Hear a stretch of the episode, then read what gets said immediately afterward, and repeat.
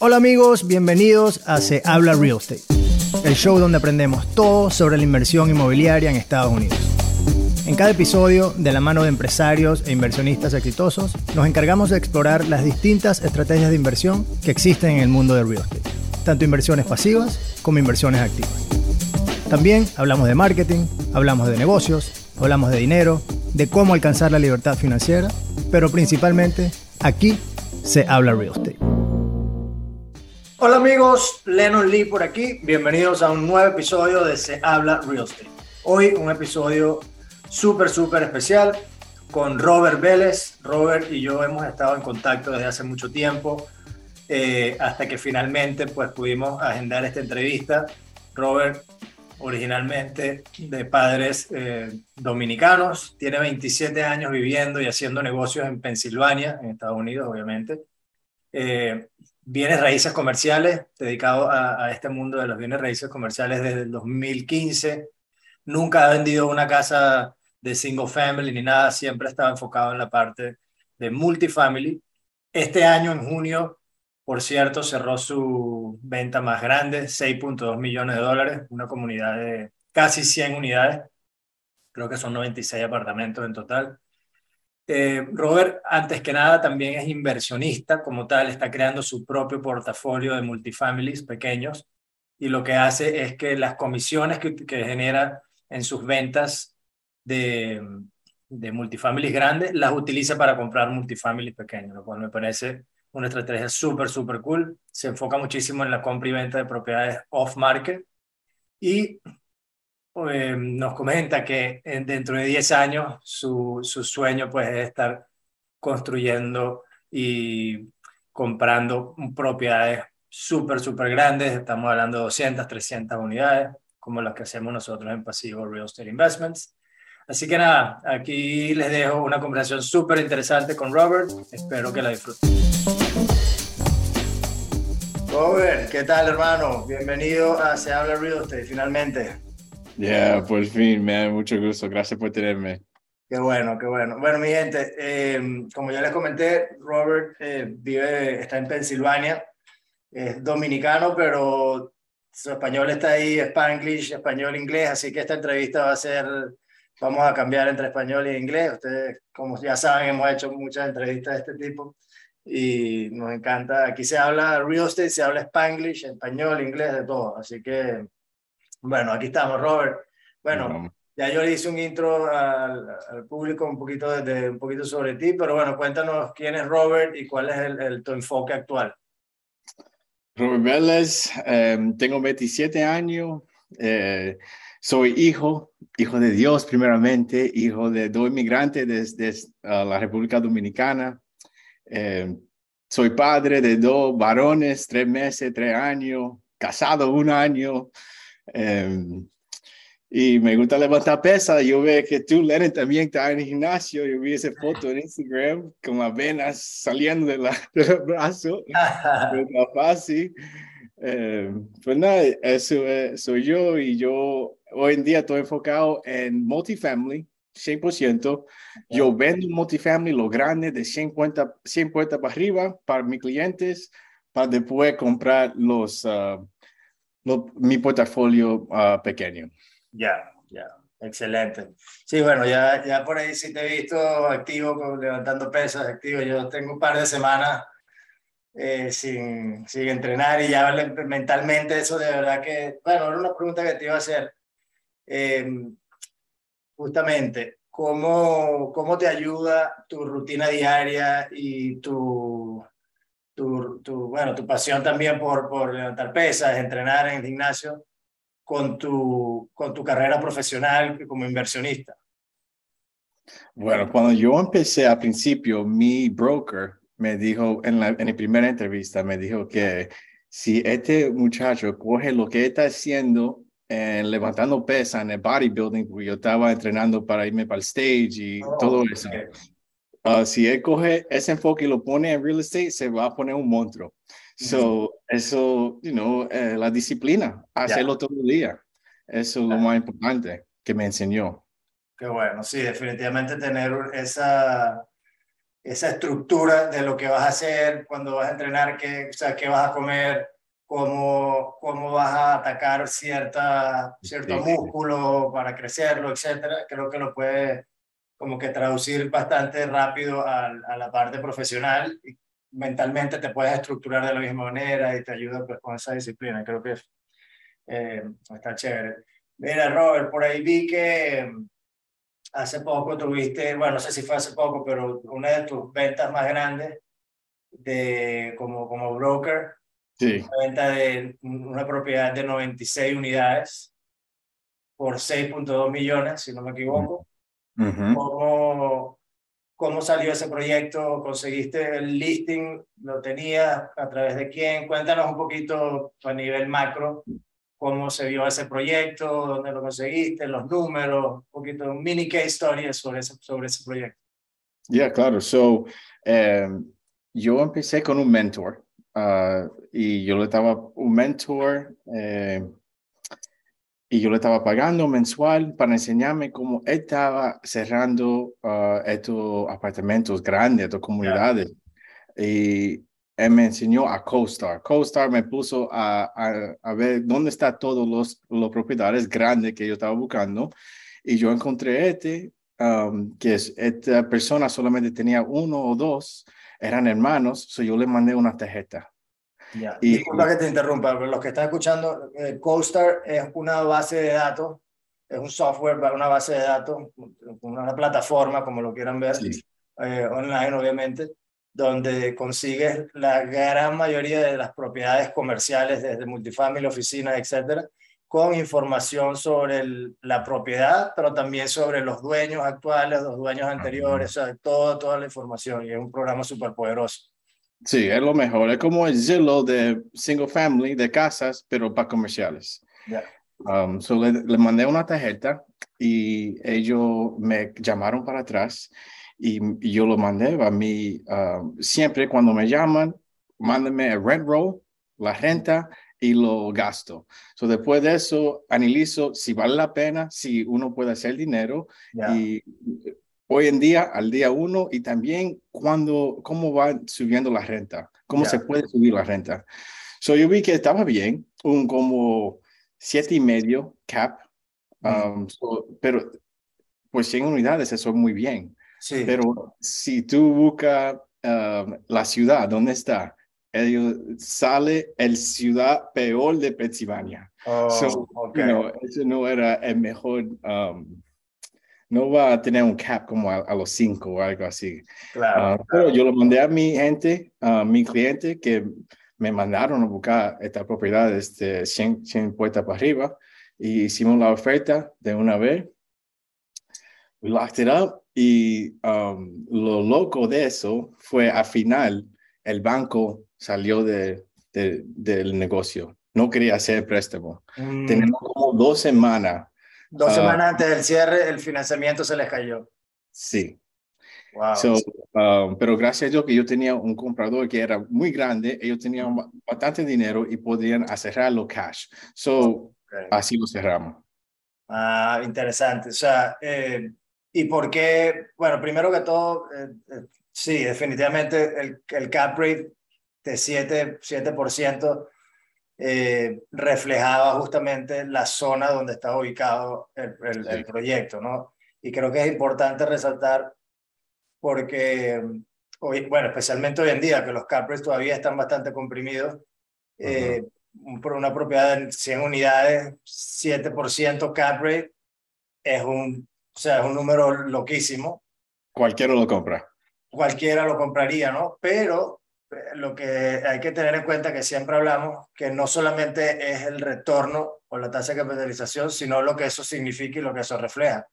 Especialmente cuando hablamos de cap rate, eh, eso es una métrica de retornos, pero también de riesgo, ¿no? Ujú. Evidentemente, un, eh, te lo venden a un 7% de cap rate porque es el peor vecindario, la peor ciudad de Pensilvania, y eso pues viene con sus riesgos, ¿no? Riesgos Sí. operativos, riesgos de, de todo, de, de todo tipo. No quiere decir que sea un mal proyecto, sino que definitivamente hay mucho más riesgo, y como hay más riesgo, mejor el retorno. Mejor retorno, Eh, así mismo. Mira, y entonces, ¿por qué el banco, por qué el banco decidió retirar el financiamiento dos semanas antes del cierre? You know, el comprador tenía un, uh, un mortgage broker, Ya, eh, so ellos no nos dio una respuesta, you know, real o algo que yo pueda Sí. decir fue por esta razón o esa. Um, de verdad, no sé. ¿hace cuánto fue, hace cuánto fue esto?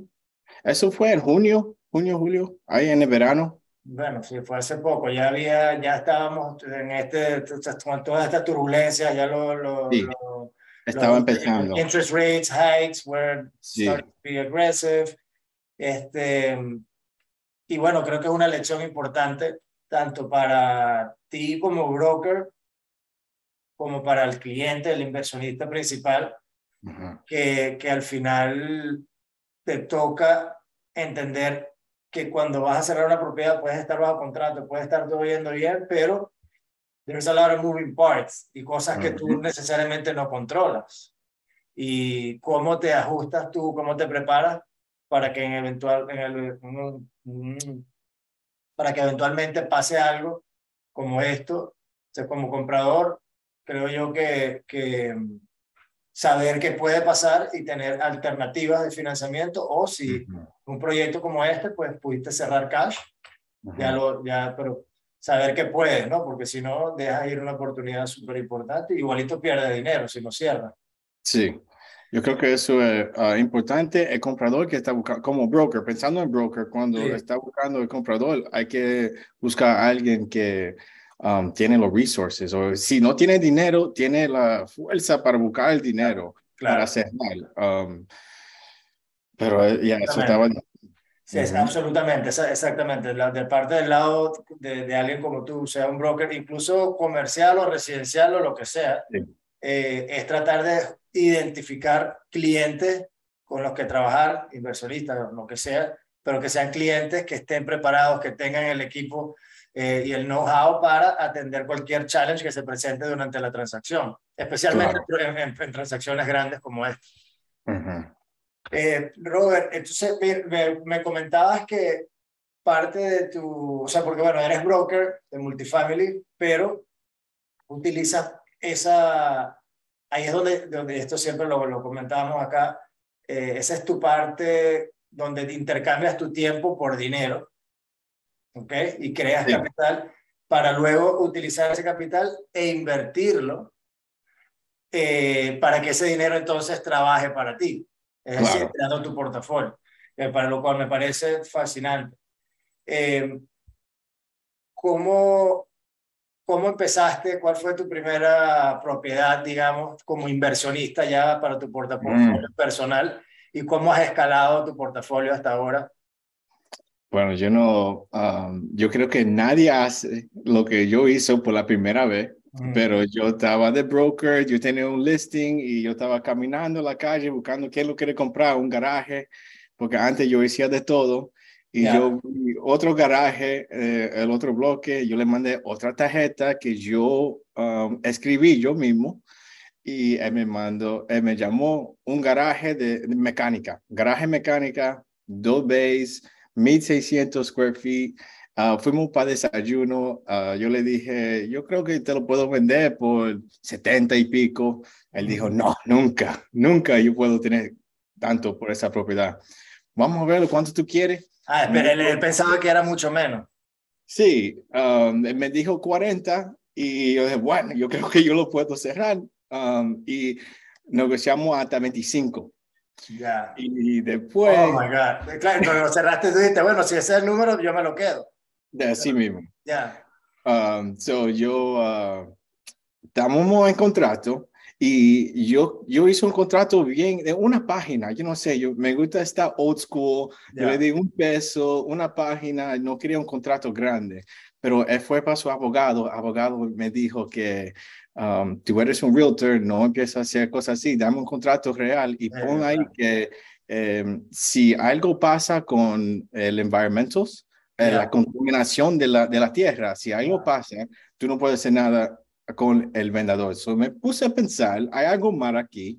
So yo llamé al DEP, Department of Environmental Protection, y ellos me dije que sí, eso antes era una gasolinera y sacaron los tanques, había, estaba contaminado, todavía está contaminado por los 30 años. Wow. Seguimos mandándole letra, pero uh, eh, la propiedad es tan pequeña, tan chiquito que ellos nunca lo va, nunca le va a hacer nada. Claro. Y yo uh, llamé a otro ingeniero y todo el mundo me dijo la misma cosa. So yo le mandé un mensaje al abogado y le dije, la propiedad no vale mucho ahora que está contaminado. Solo compré por 11.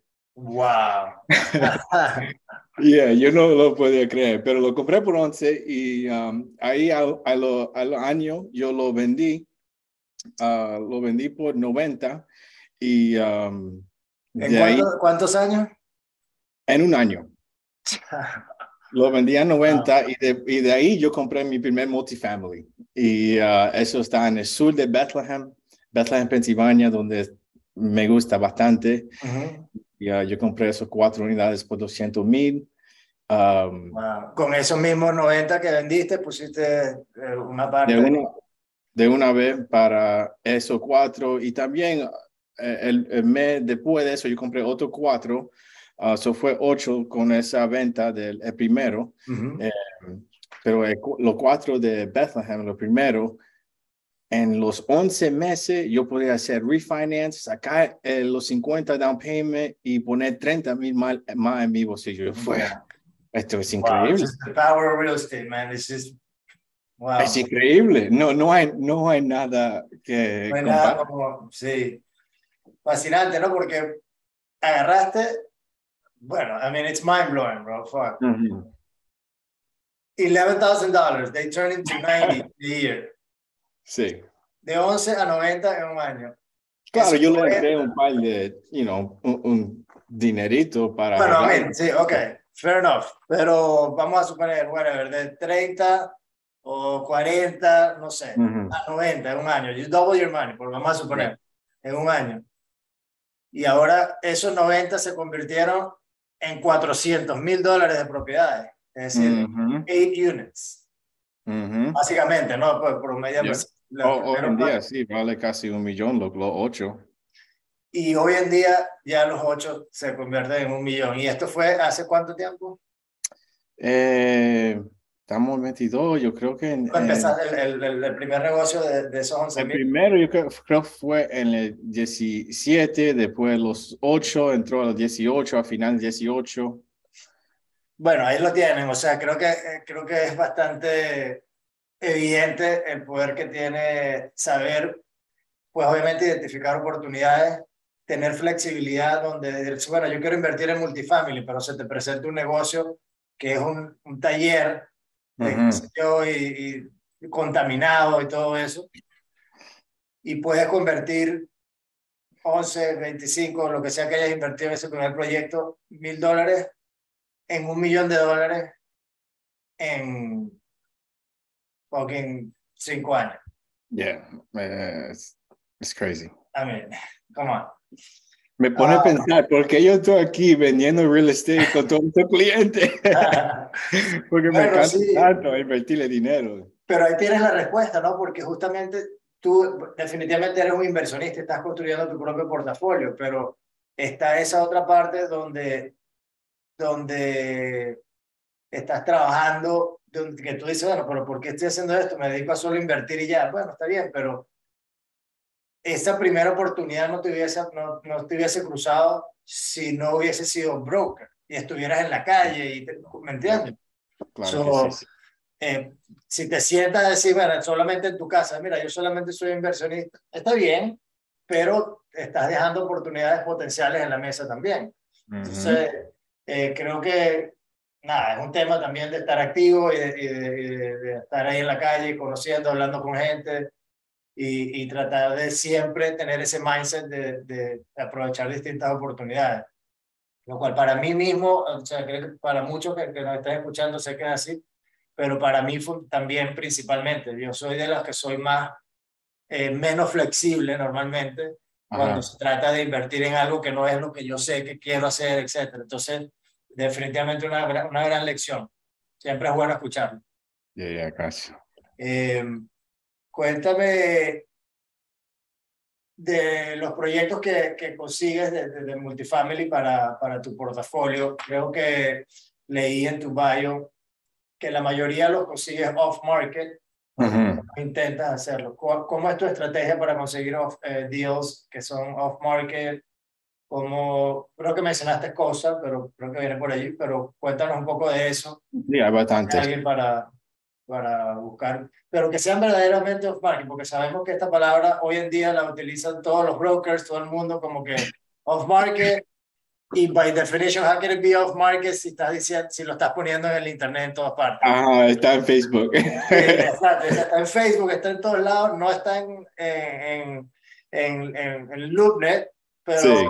pero es off-market, o sea, como que, I mean, come on, not really. Ajá. So, yeah, cuéntanos. Yeah, so, um, el off-market, um, yo creo que primer, primero hay que tener el comprador, porque para tenerlo, mm. para, si yo te llamo a ti, ¿cuánto tú quieres por esta propiedad? Tú me das un número, yeah. después yo mandarlo a cinco personas, diez personas que yo sé que le gusta. Hay que tener como una persona que tú sabes que está buscando esta, esa propiedad. Yeah. So, cuando el vendedor te dice, dame 10 mil, 10 millones por la propiedad, tú le puedes dar una oferta de una vez con, con alguien. So, de verdad, es off market. No, no lo está tirando, no hay que tirarle fotos, no hay que hacer nada para buscar al comprador. Yeah. Um, so, creo que eso es el número uno, eh, pero y, y, también depende si está buscando uh, propiedades de 100 puertas para arriba, hay que ponerte en CoStar, porque eso es lo que, donde están las propiedades grandes, las instrucciones, y cosas así. Si está buscando cosas más local, como que yo estoy comprando, eh, hoy en día yo tengo un llamador que está a 50 horas a la semana que yo le estoy pagando, um, buscando propiedades aquí local. Y yeah. yo estaba ayer con un hombre de ocho unidades, no está en el mercado, él dijo que él lo quiere, él lo quiere vender y, you know, yo quiero hacer yo le quiero hacer una oferta antes que él va para, para el mercado, porque con el interés con a 7 todavía mi mercado está, está, está duro, so, Yeah. eso se va a volver loco. Yeah. Uh, so hay muchas maneras. CoStar es muy bien. Eh, los real estate agents también, uh, lo que venden uh, las propiedades, ellos tienen bastante en su bolsillo. Si, so, si tú te pones a buscar la, los real estate agents que hacen las inversiones, Yeah. que, que trabaja con inversionistas y multifamily, es posible que ellos tenía, tienen algunas que te pueden mandar. Mm -hmm. um, vamos a decir, CoStar, llamadores, Yeah. uh, real estate agents. De verdad, uno no va a poder uh, creer esto, pero Craigslist. Si te ponen en Craigslist y buscas um, apartamentos de renta, Mm. Tú vas a encontrar una comunidad grande que tiene la renta 100, 200, 300 dólares menos que tú sabes que tú lo puedes uh, rentar. Y es un, es un vendedor perfecto. So, dale, mándale un mensaje, tú quieres vender. Um, porque el, el viejo, yo no sé si yo puedo decir eso, pero el hombre que nosotros queremos comprar, um, que ya se está retirando, Yeah. ellos todavía lo están poniendo en el, en el periódico, en Craigslist y cosas Yeah. así. So, eso son buenas estrategias. Excelente. Sí, no, bueno, excelente, 100%. Creo que, eh, pues obviamente relacionarte y, y entender eh, que los realtors y los brokers que están allá afuera son importantísimos, manejan y, y manejan el 90% de las transacciones son, no son off-market. Ujú. Son, esta gente es importante, bueno, esta gente incluyo a ti, obviamente, como broker, eh, construir relaciones con, con ustedes, porque sí, tienen proyectos on, on, the market normalmente, pero también puede que tengan, pueden o tienen relaciones con, con dueños con los que están trabajando un listing para el año que viene o lo que sea, y de repente si viene el, el comprador correcto, ese listing ya no es para el año que viene y no hay que listarlo y es una transacción off market. Sí, Entonces, se pasa muchas veces. Sí, y esa, y esa técnica de buscar eh, apartamentos de renta, que no solamente te das cuenta si, si están por debajo de, del mercado, que, tal, sino que puedes identificar gente que está listando propiedades en Craigslist que tú dices, este, este normalmente son los mismos dueños de unas propiedades pequeñas y, efectivamente puedes tratar de identificar quién es esa persona, quién es el dueño y lo, lo, lo contactas de alguna manera. Lo que es que ya, bueno, la otra conversación sería cómo contactarlos, la estrategia de, de si le mandas una carta, si le, lo llama, I mean, pues ya hay mucha... Hay que tratarlo todo, pero en Craigslist, en Craigslist, yo siempre hay un email, hay un teléfono, hay un email que te dan. Yo le mando el email. Oye, um, um, ¿te interesa vender? ¿Cuánto quiere? Hay, siempre hay que pedir por un precio, ¿verdad? Claro. No, si quiere interés, sí o no, eso abre la puerta para que ellos te dicen que no. ¿Cuánto quiere? Sí, sí, there's always a price. Yes. always are the right price. Um, ¿Cómo analizas una propiedad, Rob? O sea, ok, dice, bueno, este proyecto, esta, esta propiedad parece que es un buen fit para mi portafolio. ¿Cómo empiezas entonces a, a saber si, si es un buen proyecto para ti? Yeah, so a mí me gusta estar en el Lehigh Valley. Eso, nosotros estamos como una hora norte de Filadelfia, como una hora de, de Nueva York. Uh, me encanta el Lehigh Valley, Allentown, Bethlehem, Easton, aquí en Pensilvania. Los leyes son para el landlord, para sacar a alguien del apartamento que no está que no está pagando, eso son 35, 40 días de una vez. Uh, eso me gusta bastante. Eh, la propiedad, si está donde yo lo quiero, mucha gente habla del 1% rule, que si, you know, si tiene, uh, si está entrando 10 mil al año, lo, lo, puede comprar por 100 mil y es un buen negocio. Si yo estoy comprando algo de 100 puertas para arriba, todo día, eso suena muy bien, pero los lo, lo, edificios que yo estoy comprando, que son de los 1900, um, y en mi área, el sur de Bethlehem, un poquito más pobre, yo quiero doble, yo quiero un 2% rule, yo quiero que si está entrando el 20, yo lo estoy comprando por 100, um, o, o si no, yo sé que en los 12 meses puedo subir la renta para llegar a mi 2% rule. Um, yo, siempre, yo siempre quiero sacar mi dinero. Uh, yo terminé de cerrar un, una propiedad en el sur de Bethlehem, pequeño, un little duplex, a cruzar de mi cuatro. Um, so ahora yo tengo seis ahí en, ese, en esa esquina. Uh, y yo, yo lo cerré ahora hace como tres meses. Owner financing, mi, mi llamador lo, lo encontré y hicimos owner financing y ahora yo estoy haciendo el refinance. Lo voy a cerrar, voy a hacer refinance para sacar uh, mi inversión, inversión entero. So okay. eso me encanta, you know, like yo. That's that's that's beautiful, man. I mean, okay, so cuéntanos eh, si, si es posible el, el detalle de esos números, o sea, cuánto cuánto te financió, cuánto pusiste de payment, cuánto mm. te financió el vendedor mm. Tres, hace tres meses y ya en tres meses refinanciaste. Uh, so yo, ya yo pagué por el appraisal, ya en tres semanas lo voy a cerrar. So, bueno, lo primero, en un, en un, curso de cuatro o cinco meses ya sí. vas a refinanciar. Entonces, ¿cuáles sí. son los números? Si, si los uh, okay. so, sí, claro, claro. So, um, yo lo compré por 160, 165, no, no, no, perdón, 135 lo compré. Okay. Y sabiendo que el mercado para mí está como 180, 190, um, pero el, para hacer el appraisal, yo sé que yo lo puedo hacer, I can appraise it uh -huh. más de 200, 250 hasta porque yeah. um, por el mercado. Uh, yeah. puedo yeah. hacer. No, estás, comprando, estás comprando en 70 mil por unidad, más o menos. Exactly, sí. Uh, salió como 67 cada unidad. Okay. Eh, estaba vuelto un tollo. Uh, so, yo le dije a, al vendedor que me sacara toda la gente. Yo lo quería vacío, porque así es mucho más fácil uh, para yo uh, limpiarlo, arreglarlo y, y rentarlo. Claro. So, y, 135, estaba 145. ¿Cuánto, ¿Cuánto, te financió? ¿Cuánto, te financió? ¿Cuánto pusiste de eso? Uh, fue 95 el, el mortgage, so yo puse un como 30% down, yeah. 4% por 10 años. So esto es una cosa que yo estaba pensando. Wow. 4% por 10 años, eso muy bien en, en, hoy en día. y yo voy a hacer un refinance ahora a casi 7%. Porque Claro, sí, Claro. pero eh, el mortgage casi me va a salir igual porque lo, el, el, el primer, el owner financing estaba a 15 años. Este con el banco va a ser a 20. So el mortgage va a salir casi igual. El, el, el, el, el, am- el amortization, a 15 y a 20. sí. Claro, claro. So el mortgage no está, um, no está mucho más. So voy a seguir ah, entrando 1500 cada mes y voy a tener mis 60, um, mi 55 de inversión, me lo voy a poner para atrás en el bolsillo para el próximo. Porque, Ah. porque el, el, el refinanciamiento que vas a hacer es por cuánto es el loan to value.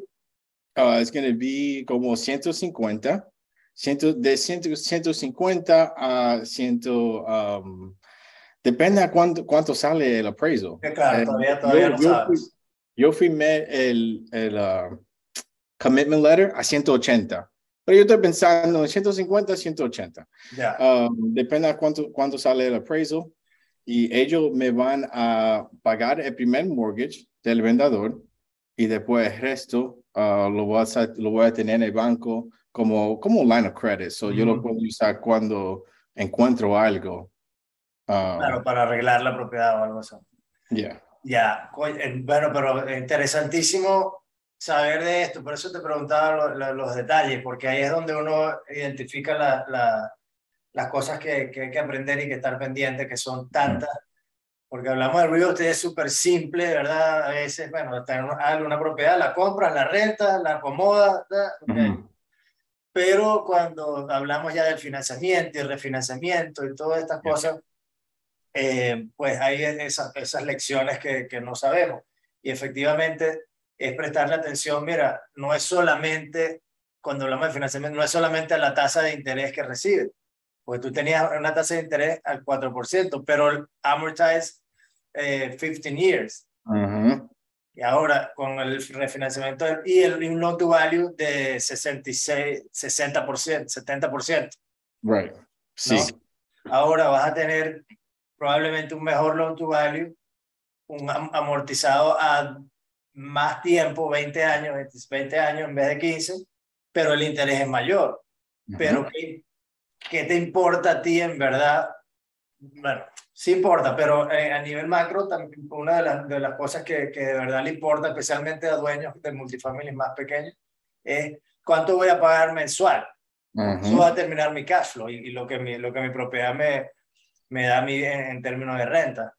Sí. Y ese refinanciamiento para muchos de repente, mira, es 4%, ¿por qué vas a agarrar un, un refinanciamiento de 7%? No hace sentido. Bueno, you're not looking at the big picture, ¿me entiendes? Hay otras cosas que influyen y eso es el punto, esa es la lección que creo que, que es importante saber. Ya, yo no quería, eh, yo creo que fue muy importante para mí en los tiempos que viene para no tener tanto dinero en esa propiedad. Yo lo Claro. quería sacar para que yo lo pueda usar. Yo tengo un interés a 7%, pero yo estoy buscando algo que me va a dar unos 16, 20%, you Claro. know, so yo quiero estar preparado. Claro, claro. Bueno, eso, exactamente, esa es la otra parte, ¿no? No solamente eso, sino que este fi- refinanciamiento, pues, te permite sacar tu capital que tenías invertido, y, Ujú. eh, o un poco más, por lo menos, una mayor parte, este, para reutilizarlo. Entonces, no, no se trata solamente de un solo proyecto y de one metric. You need to also start thinking bigger, uh, like an asset manager, like a, a portfolio level. O sea, Sí. es, un- es interesante. Eh, Robert, bueno, estamos ya casi listos de tiempo acá para finalizar. ¿Qué herramientas eh, tienes, eh, utilizas tú en tu día a día, sea como broker o como inversionista como tal, para mantenerte al día con, con no solamente con las noticias, digamos, del real estate, sino como herramientas prácticas que te ayudan muchísimo a crecer, a escalar tu negocio, a, a- a manejar tus propiedades, no sé, como algunas cositas que, que puedas compartir. Yeah, so um, el cold calling company, yo creo que mucho de deal flow, especialmente en los lo tiempos que, ven, que viene ahora, hay que ver muchas propiedades para ver cuál es el que tú quieres buscar. yo estoy buscando, se llaman CRI, C-R-I. Ah, ellos son lo que hacen los lo, calls para mí. Ellos llaman todos los días, cinco, veces, cinco veces a la semana y le paga, yo le pago seis dólares al, al, a la hora. Okay. So, es una cosa muy importante que yo estoy uh, utilizando, eh, el CoStar, los, um, pero CoStar no solamente para los propiedades, pero la noticia que, que está en CoStar también es bien fuerte. Um, yo siempre ando en el YouTube University escuchando cosas como se habla real estate. Hay otro uh, One Rental at a Time. Uh, siempre aprendiendo, siempre aprendiendo. Qué bueno, ok, bueno, ahí lo tienen, mi gente. Robert, ya finalizar, ¿cuál es tu, cuál es la meta? ¿Dónde, dónde estás ahorita y dónde, dónde, a dónde quieres llegar? ¿Cuál es la meta como inversionista? Eh, yo quiero llegar a donde están ustedes, uh, el pasivo uh, real estate investment, si sabes, comprando los, los apartamentos grandísimos. Um, y un día comprar tanto que lo voy a vender a Blackstone, tú sabes. so, ahí vamos. Bien yo, bien, yo, tengo un sueño que um, hay un hombre que se llama Logan Ranklin o algo así en, en Instagram y él tiene como dos mil apartamentos y lo está haciendo todo todo él, no hay ninguna inversión, no está haciendo ningún syndication, so eso es como un sueño mío. Claro. Tener un portafolio grande um, yo mismo. Familiar, sí, solo únicamente de, de, tuyo, de, sí, de, tu familia, pues obviamente, lo que yes. that's, that's what you're gonna pass through your, your kids, through generations, and if it could last a hundred years, two hundred years, you can still have those properties, which is mucho más de nosotros. Yeah. Y por eso me encanta multifamily, man, como dice Grant Cardone, tú sabes, yo creo que él fue el que me empezó en todo esto, um, pero la gente siempre va a tener Uh, van a necesitar dónde vivir. So este multifamily sí. va para arriba. El USA estamos en uh, estamos transformando para un renters nation. No están comprando tanta casa como antes. So, bueno, hubo un spike en esos números hace poco, pero ya otra vez nos damos cuenta, pues, obviamente ahorita con todo esto que está sucediendo, con los interest rates, el inflation, etcétera, la gente ya no puede comprar. O sea, es que no puede y, y, siempre es algo, sea algo cultural o algo económico, Sí. algo, y that's the, that's the trend. Ujú. We can get away from that. So, um, yeah, good for us, I guess. Yeah, man. Anyway, man, gracias por, por, por compartir aquí con nosotros tu historia, Rob, y tu, tu conocimiento. Creo que hay una cantidad de buenos nuggets de información que la gente va a disfrutar. Eh, Claro. Si alguien quiere saber un poco más de lo que hace, contactarte por allá en Pennsylvania, no sé si nos escucha por allá, eh, ¿dónde, te pueden, ¿dónde te pueden escribir o dónde te pueden contactar? Yeah, hoy en día yo estoy muy fuerte en el Twitter. En la conversación de real estate está fuerte en el Twitter. Sí, Ah. uh, uh, so Twitter, yo estoy ahí. uh, busca mi nombre, si no es Multifamily Rob, uh, Ro- Robert Vélez. Twitter, Instagram, LinkedIn, hasta en TikTok yo estoy tirándole y Yeah. me va por otra parte. So Yeah. me pueden encontrar donde sea. There you go, ahí lo tienen. Bueno, mi gente, ya saben, por favor, tweet, retweet, vaina, share, like, o sea, todo lo que tienen que hacer cuando escuchen este, este episodio. De verdad que nos ayudaría muchísimo. Vamos a tratar de crecer esta comunidad. Sí, sí. Eh, como ya muchos saben, se habla Real Estate Powered by Pasivo Real Estate Investment. Esa es nuestra, nuestra compañía madre de inversiones. Ahí nos pueden chequear también si están interesados en invertir y conocer un poquito más de multifamily. Pero más nada, Robert, gracias de nuevo Gracias a usted. y nos vemos en el próximo episodio.